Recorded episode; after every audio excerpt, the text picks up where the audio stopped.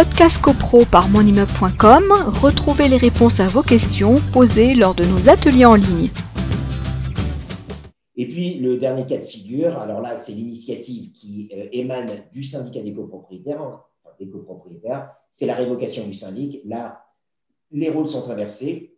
Les copropriétaires estiment que euh, le syndic n'est plus en état, euh, pour des raisons diverses et variées, de, de, remplir son mandat de syndic. Eh bien, à ce moment-là, c'est la révocation du syndic qui est prévue. Alors, je vous de, euh, lorsque le conseil syndical est à l'initiative de la résiliation du contrat, il notifie au syndic une demande motivée, motivée de cette question à l'ordre du jour de la prochaine Assemblée générale en précisant là où les inexécutions qui lui sont reprochées. Donc le conseil syndical va euh, indiquer pourquoi euh, il ne peut plus être syndic.